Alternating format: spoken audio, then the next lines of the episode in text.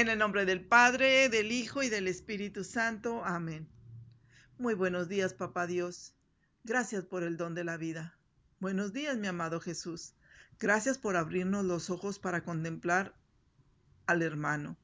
Gracias, Espíritu Santo, por cuidarnos, para saber apreciar el amor del Padre que nos une en Cristo, para hacer lo que nos conviene. Denos la gracia, Trinidad Santa, de tener un corazón apegado a la justicia y a la verdad, para hacer la voluntad de Dios. Amén. Del Santo Evangelio según San Lucas. En aquel tiempo, Jesús dijo a la multitud, Cuando ustedes vean que una nube se va levantado, levantando por el poniente, enseguida dicen que va a llover, y en efecto, llueve. Cuando el viento sopla del sur, dicen que hará calor, y así sucede. Hipócritas, si saben interpretar el aspecto que tiene el cielo y la tierra, ¿por qué no interpretan entonces los signos del tiempo presente? ¿Por qué pues no juzgan por ustedes mismos lo que les conviene hacer ahora? Cuando vayas con tu adversario a presentarte ante la autoridad, haz todo lo posible por llegar a un acuerdo con él en el camino, para que no te lleve ante el juez. El juez te entregue a la policía y la policía te mete en la cárcel. Yo te aseguro que no saldrás de ahí hasta que pagues el último centavo. Palabra del Señor. Gloria a ti, Señor Jesús. Hola, buenos días a todos. Soy Columba Calderón Maya de la familia misionera de la comunidad de Monterrey, Nuevo León. Con gozo y gracia de parte de Dios, hoy les puedo compartir mi fruto de la oración en este audio de palabras de vida del Santo Evangelio según San Lucas, capítulo 12, versos del 54 al 59. Miren, ayer ya Jesús nos decía de ese fuego abrasador que trajo al mundo. Un fuego que no es otra cosa que el Espíritu Santo, que nos purifica para saber discernir y actuar en lo correcto, en lo esencial para nuestra vida. Si de veras entendiéramos el mensaje que nos da el Evangelio, no tendríamos tantos problemas y disfrutaríamos con plenitud todos los días. Mira, ¿te imaginas vivir en un país donde no conoces el idioma y no entiendes lo que hablan, lo que te dicen los demás? Qué difícil sería, ¿no crees? Para, para darte a entender hay que esforzarse más cada día, ¿verdad? Pues esto es lo que hoy Jesús nos propone. Jesús nos pide dar un paso más, esforzarnos para reconocer y comprender más todo lo que nos rodea, todo lo que nos sucede en la vida.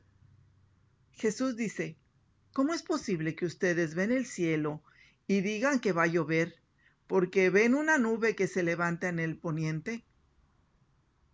Saben comprender la naturaleza, saben ver lo externo, pero no saben leer e interpretar, no saben apreciar esta misma lógica a lo que es justo, a lo que ya te dicta el corazón, a lo que viene del espíritu, a lo que nos conviene hacer ahora. Miren, si escucháramos la primera lectura de San Pablo, él, nos exhorta, como a los efesios, a que todos los cristianos somos un solo cuerpo y un solo espíritu. Tenemos una sola esperanza, un solo Señor, una sola fe, un solo bautismo, un solo Dios y un Padre de todos. Es decir, que somos uno. Jesús nos llama en el Evangelio a la reconciliación, al perdón, a la comprensión. Cuando vayas por el camino, nos dice. Jesús nos llama a esa convivencia diaria con otras personas y que en dicha convivencia nos pueden llevar a tener fricciones a causa de, de, la diferencia de opiniones. La palabra de Jesús me lleva a recordar de ese privilegio del que gozamos todos los hijos de Dios, todos los cristianos, que es el amor. Porque cuando echamos mano del amor de Dios en nuestras relaciones es como ese bálsamo que nos ayuda a suavizar esa respuesta áspera que pudiéramos tener hacia la otra persona. Reconozco que hace tiempo no conocía de este bálsamo. Incluso hay ocasiones que se me olvida utilizarlo en las confrontaciones que tengo con algún familiar o algún amigo. Pero que es el Espíritu Santo, eh, que gracias a Él puedo aplicarlo. Y es que Él me recuerda a María, la de Betania. ¿Se acuerdan? Es hermana de Marta y de Lázaro, que me enseñó a aplicarlo. María tomó una libra de perfume muy caro, hecho de nardos puros. Le ungió los pies a Jesús y luego se los secó con sus cabellos, mientras la casa se llenaba del olor de su perfume. María me enseñó que a los pies de Jesús podía amar a Dios y a los hermanos, donde el amor es el que se debe respirar en toda relación. Es donde la humildad y la mansedumbre son tan necesarias para poder enfrentar dificultades y pruebas sin tensionarnos, para poder responder con libertad a lo que Jesús nos pide y hacerlo con docilidad. Columba, pídele perdón a tu esposo ahora. No te molestes con tu vecina porque no te saludó. No sabes qué le preocupa. Columba, tenle paciencia a tu hermana, que aún no me conoce bien. Y así Jesús nos llama con su palabra, que no debemos permitir la división. Haz todo lo posible por llegar a un acuerdo con tu adversario cuando vayas por el camino. ¿Cómo está nuestro caminar con el Señor? Jesús permite lo que sucede, como en este tiempo la pandemia, para que analicemos cómo está nuestra comunión con Él.